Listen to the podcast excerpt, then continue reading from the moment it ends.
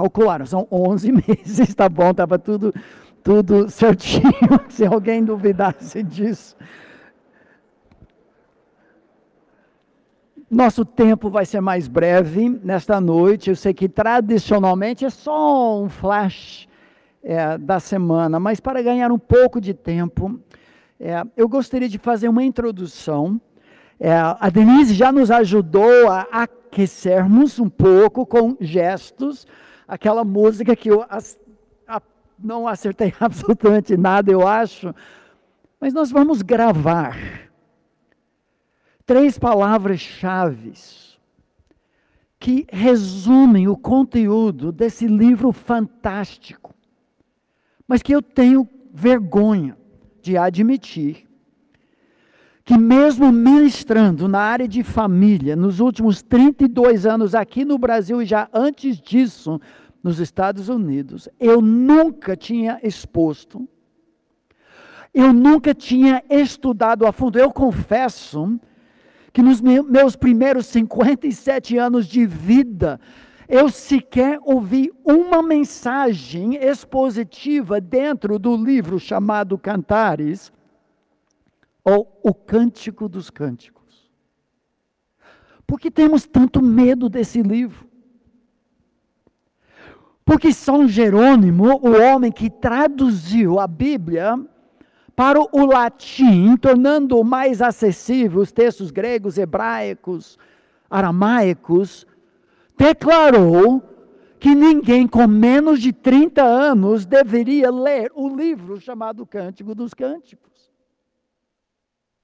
Que o concílio de Constantinopla, no sexto século, condenou como herege qualquer um que pregasse o livro literalmente, como nós faremos aqui seria queimado. Quem sabe? Eu vi uma lareira lá. Não sei se Marcos estava preparando para mim, para depois. A história da igreja, os primeiros 1.700 anos da igreja, houve 500 comentários escritos sobre esse livro, todos eles com uma fantasia diferente sobre os detalhes da, do livro. Por exemplo, alguns interpretavam os seios da mulher, da sulamita no livro, como representando dois montes, Monte Sião e Monte Calvário. Outros que o umbigo da noiva representava Jerusalém no centro da terra. Cada interpretação mais fantástica e subjetiva que a outra. Pessoas raspando detalhes do livro para fazer de Jesus a rosa de Saron, cujo estandarte sobre nós é o amor, mas forçando os detalhes desse livro e perdendo sua mensagem tão atual, tão contundente, deixando então passar despercebido. E não é de admirar essa estranheza de um livro bíblico, sim, Senhor, está na Bíblia mesmo, que começa depois do título dizendo assim: Beija-me com os beijos de tua boca, porque melhor são suas carícias do que o vinho. Pastor Davi, isso está na Bíblia? Está. Parece que a noiva sulamita que abre o livro e de fato, ela que fala duas vezes mais que o homem, coisa muito estranha. Imagina a mulher falando duas vezes mais eh, que o homem. Mas ela é a narradora do livro, ela é a heroína do livro, não é Salomão, e sim a Sulamita. Mas parece uma jovem num baile pedindo para o rapaz ficar com ela. O que nós vamos fazer com isso?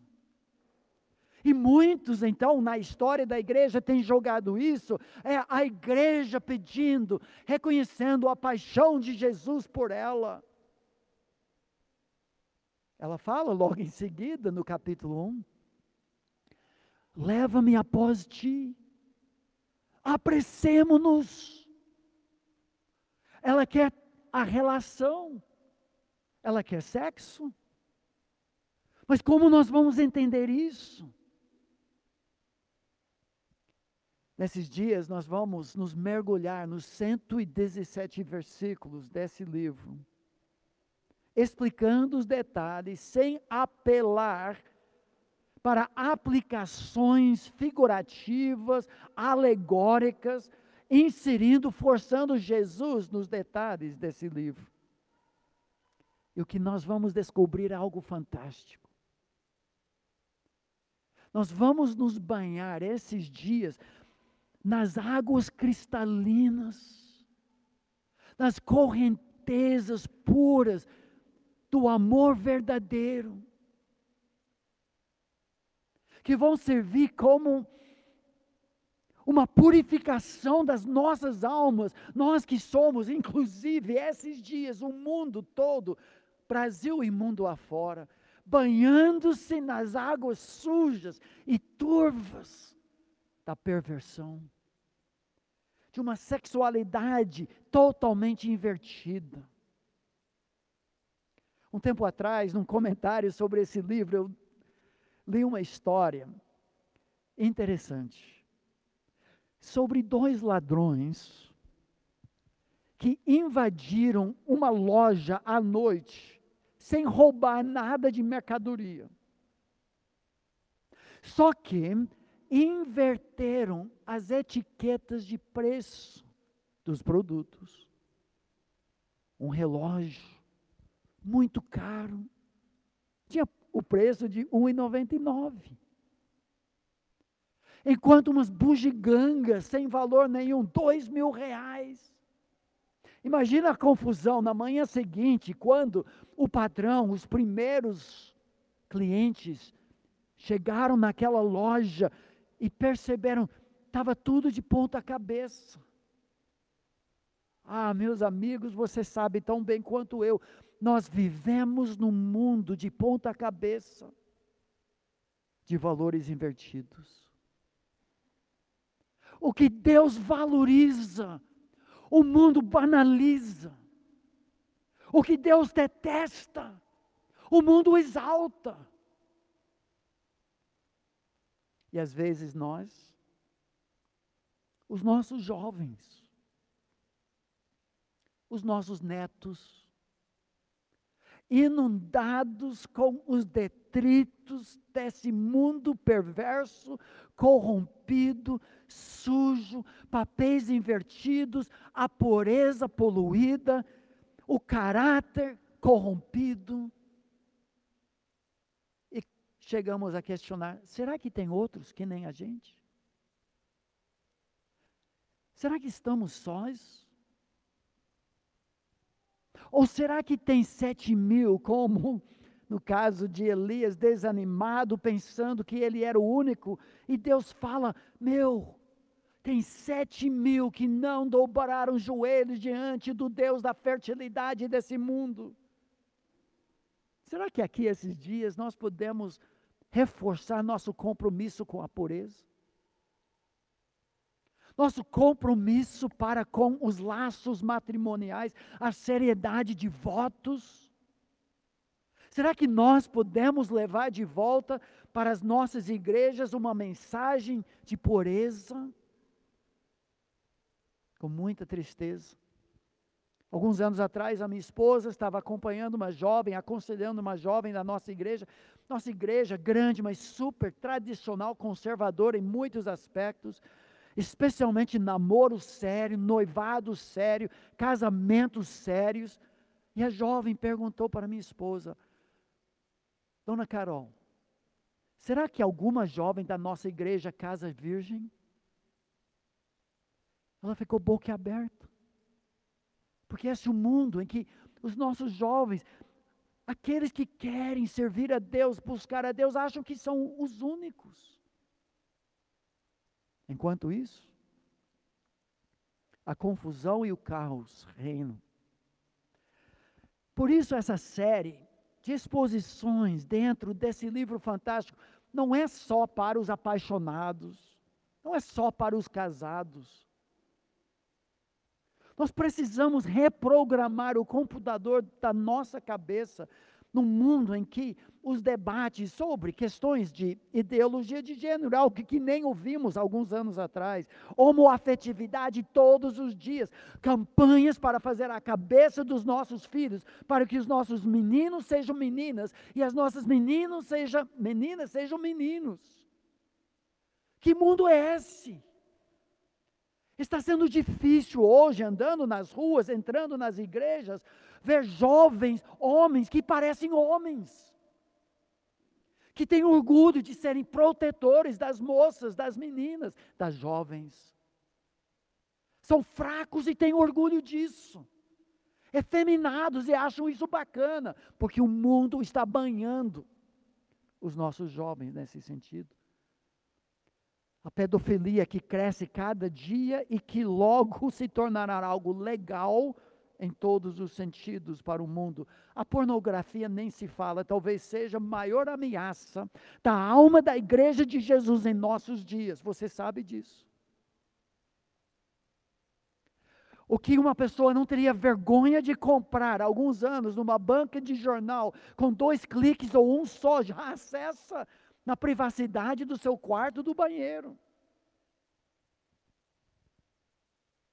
Dois anos atrás, houve todo aquele debate sobre o Banco Santander, o patrocínio de pornografia em nome de arte, crianças sendo expostas a isso, inclusive exposição de pedofilia. E parece que cada dia, legislação e legislação contrária ao que a Bíblia diz.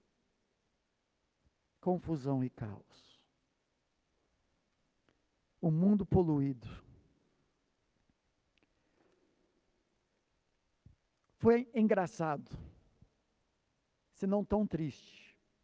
Uma propaganda que saiu pela companhia aérea KLM, que nós, eu e minha esposa, gostamos muito pelo serviço, mas não pela ética.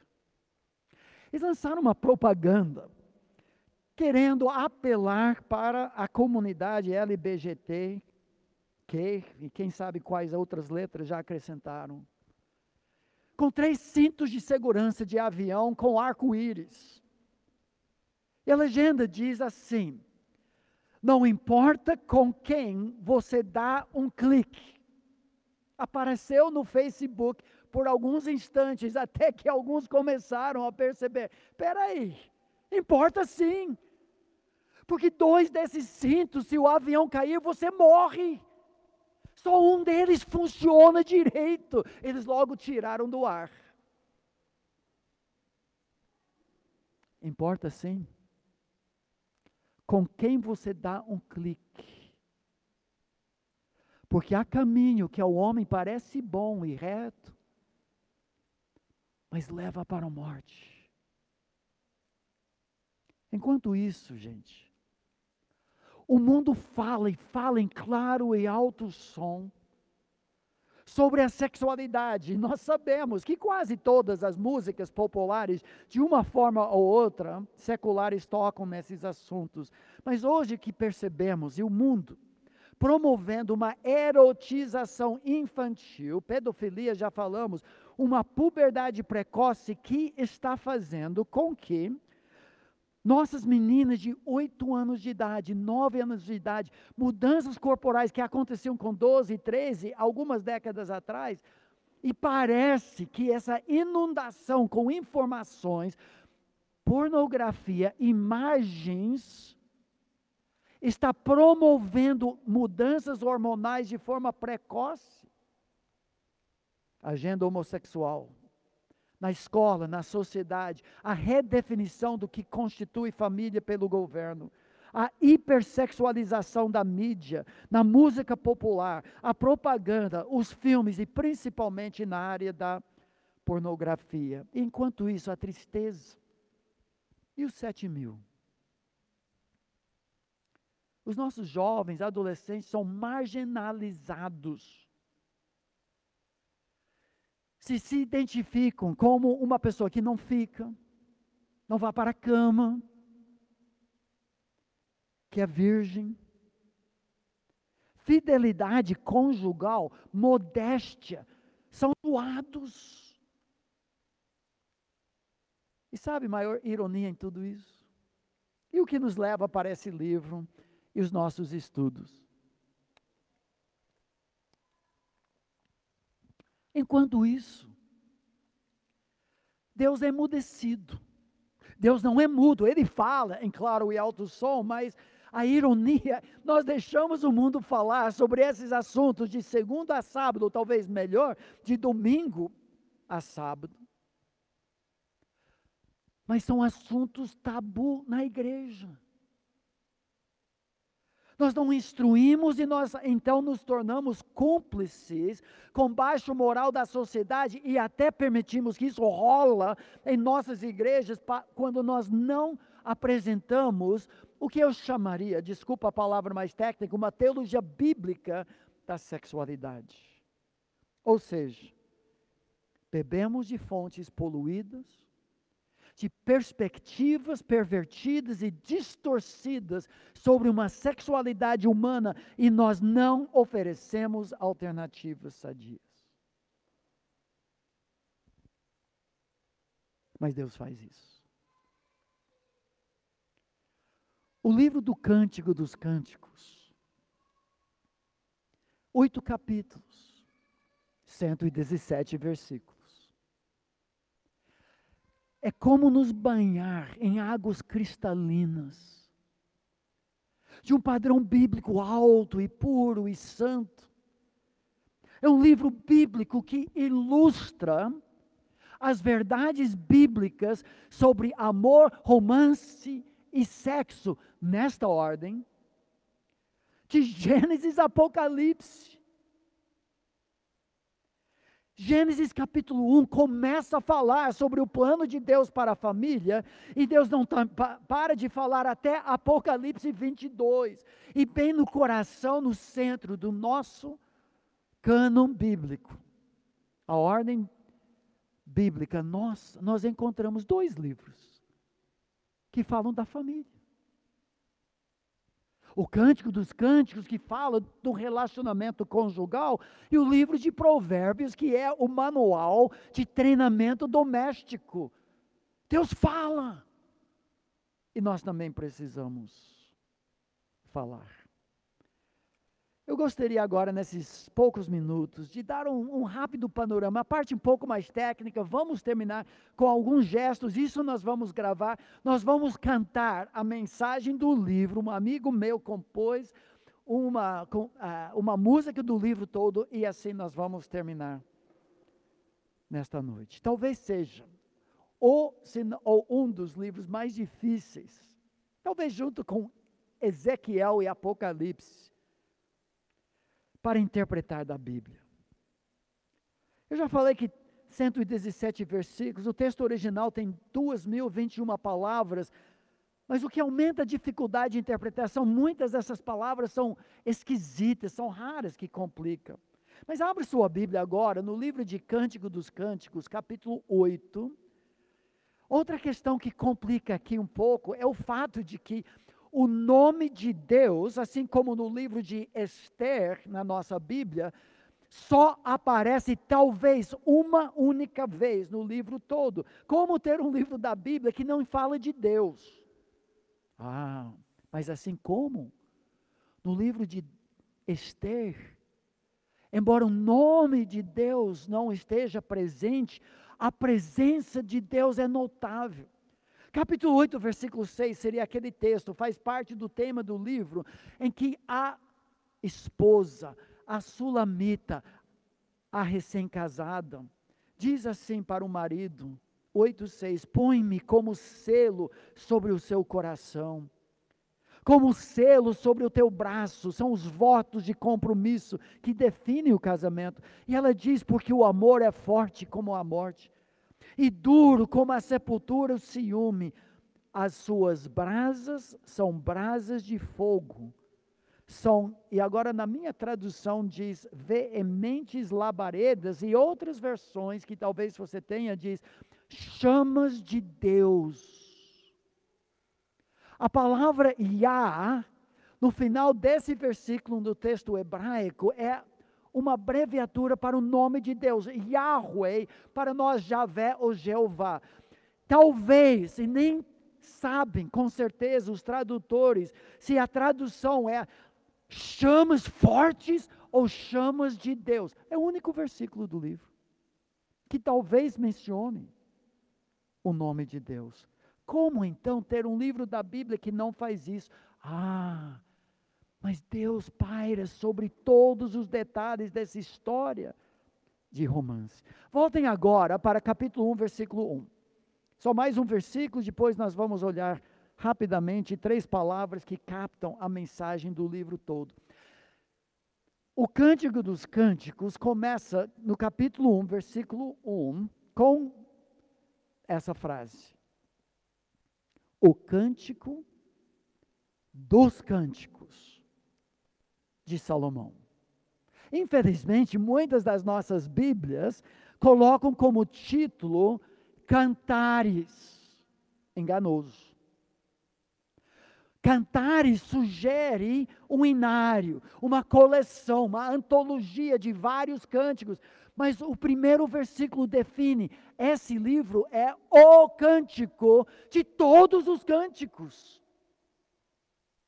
O rei dos o rei dos reis, o Senhor dos o santo dos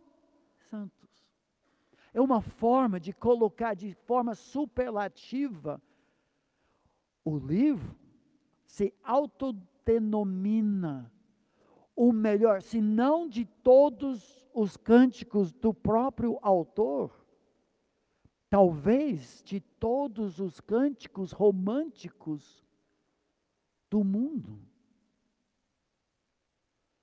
Esse cântico Assim como 95% dos cânticos já escritos na história do mundo exalta o amor, fala de romance, fala de casamento, fala de sexo, mas fala de uma perspectiva tão única que o livro se atribui essa ideia de ser o melhor de todos. De Salomão, talvez, ele foi compositor de mil e cinco cânticos.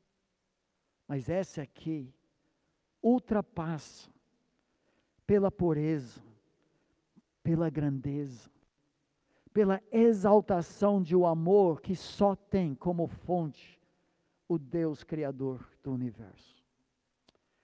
Tem muitos aspectos técnicos que nós vamos inserindo aos poucos, mas eu gostaria de terminar nosso tempo aqui gravando três palavras que vão resumir a mensagem desse livro. E amanhã de manhã nós já vamos nos mergulhar nos detalhes, e são fantásticos. Infelizmente, muitos, muito mal interpretados.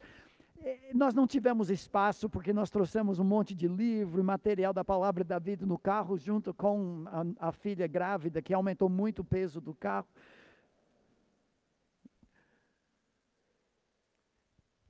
Eu gosto de levar nosso álbum de casamento para ilustrar.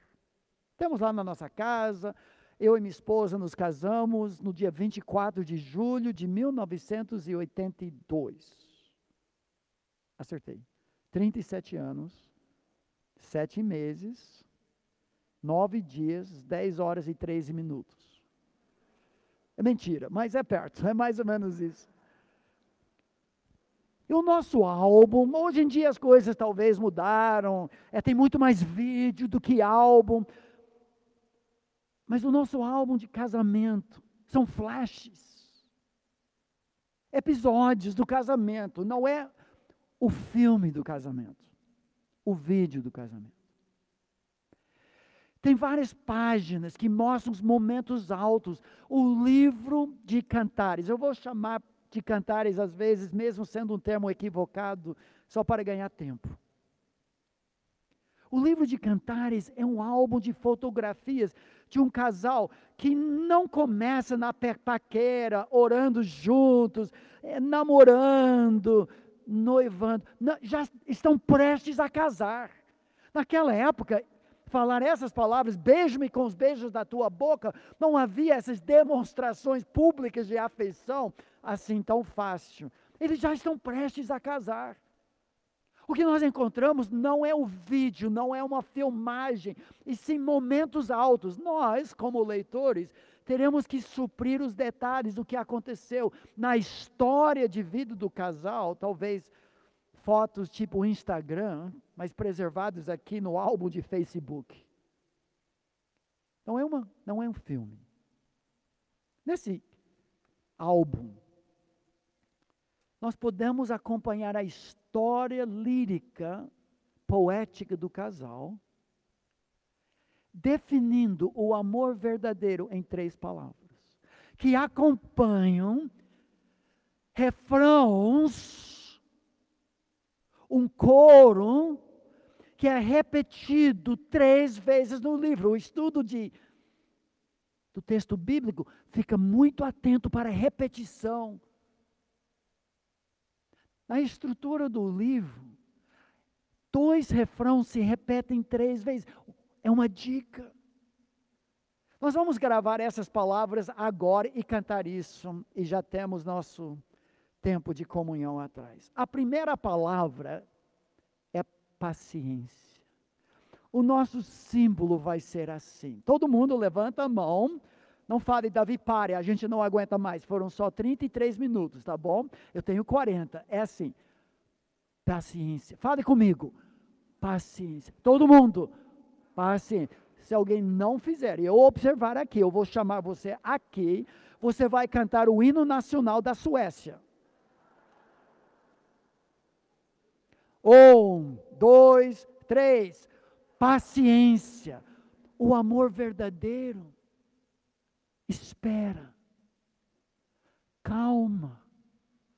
A Sulamita, no, no início do livro, ela diz: Leva-me após ti, apressemos-nos. Toda a mensagem do livro, menina, não faça isso. O amor verdadeiro, tempo é o maior aliado em relacionamentos duradouros, reais. Nós temos um ditado que diz: quem come apressado, come cru. Calma. O refrão, que se repete três vezes no livro, e sempre em momentos de tensão sexual, de grande desejo, e a mensagem é: paciência, calma, espera, Deus abençoa o sábio que olha o longo prazo e toma decisões em prol da paciência e da pureza. Esses três momentos, a sulamita noiva diz para as amigas dela da corte: Conjuro-vos, ó filhos de Jerusalém, que não desperteis, nem acordeis o amor, até que este o queira. Não é agora. Me ajuda, meninas. Paciência. Todos, paciência. Mas tem um outro refrão, que também se repete três vezes. São só esses dois, é sinal da mensagem do livro. A segunda parte fala da pureza do amor. O verdadeiro amor se purifica, se preserva para o amado antes do casamento.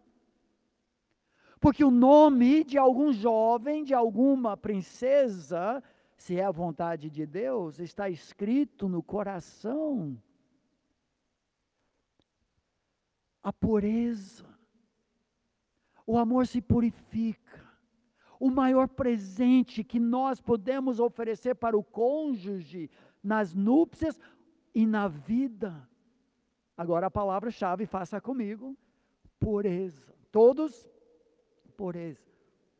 Paciência, pureza. Esse lado vai ser o lado da paciência. Esse lado vai ser o lado da pureza. Quando eu apontar para você, você vai fazer, falar a sua palavra.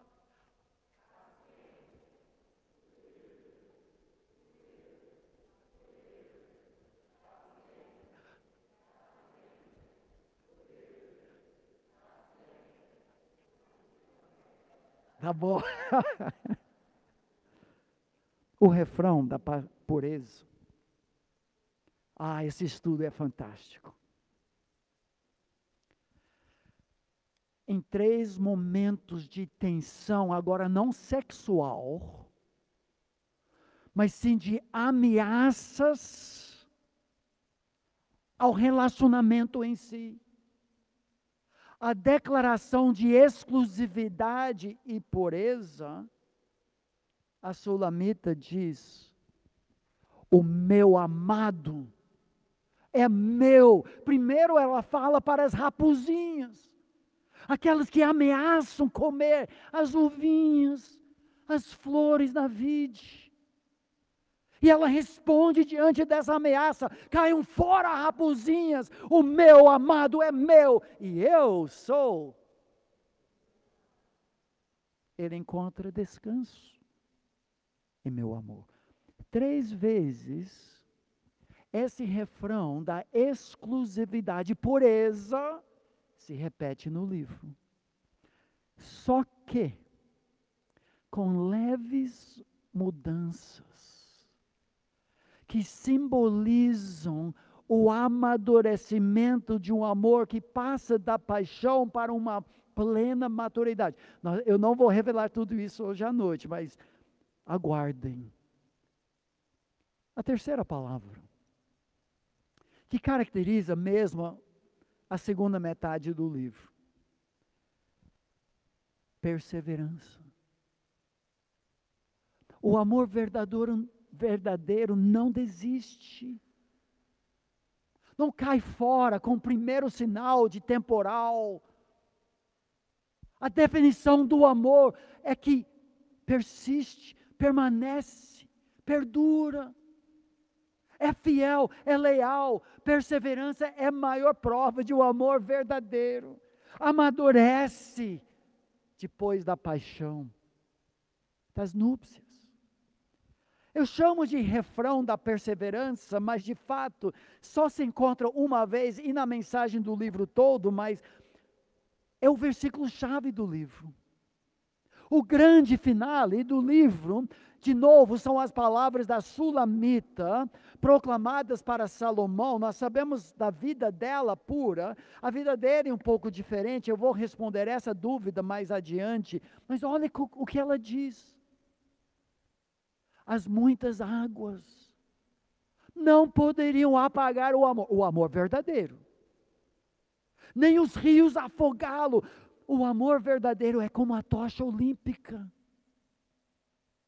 Sempre queima. Nós sabemos à luz da Bíblia, diferente talvez de, do que nós temos ouvido, casa, casados para sempre, não é exatamente o que a Bíblia ensina. O casamento é para que é agora, é apresentar de Deus desde Gênesis capítulo 1, mas o casamento bíblico, a família, serve para refletir a glória de Deus, o Deus triuno, unidade em diversidade da própria Trindade. E no Novo Testamento é a maior metáfora, maior figura, maior espelho para ilustrar para o mundo, para seu vizinho, para seu colega de trabalho, o aluno que estuda junto contigo, de como Jesus ama a igreja. O seu casamento, isso para o mundo, um cartão de visitas para todos saberem. Nas bodas do Cordeiro, nós não vamos precisar mais do casamento terrestre. Porque teremos o casamento da noiva com o noivo. Mas hoje é terra santa. Nós preservamos e nós perseveramos no casamento para os casados, porque é esse reflexo da glória de Deus a perseverança do amor nem as muitas águas podem apagá-lo. Apagá-lo. Esse é o versículo chave do livro. O que podemos dizer como resumo de todo o livro é essa frase. O amor verdadeiro é um para o outro, esse é o outro centrismo do amor bíblico que encontramos nesse livro simbolizado, e ambos para Deus, um para o outro ambos para Deus. Três palavras. Vamos repetir? Paciência, pureza, paciência, pureza. Acho que pode ser melhor agora, bem alto. Paciência, pureza, perseverança. O amor verdadeiro é um para o outro e ambos para Deus. Amanhã nós vamos nos mergulhar nos primeiros dois capítulos. Gostaria que é, Denise e Davi chegassem aqui. Nós vamos aprender uma música que vamos cantar amanhã de manhã também. E vocês vão perceber, foi composto por um amigo, pastor Marcos Vinícius. Ele tem um ministério chamado Cante a Palavra, em que você encontra na internet várias dessas músicas que resumem a mensagem de livros bíblicos inteiros. Eles vão cantar a primeira vez, depois pedir para todos nós ficarmos em pé, e nós vamos cantar juntos e aprender como tema. E nós vamos sair daqui. Se você não lembrar de mais nada que eu ensino, vocês certamente vão lembrar dessa música.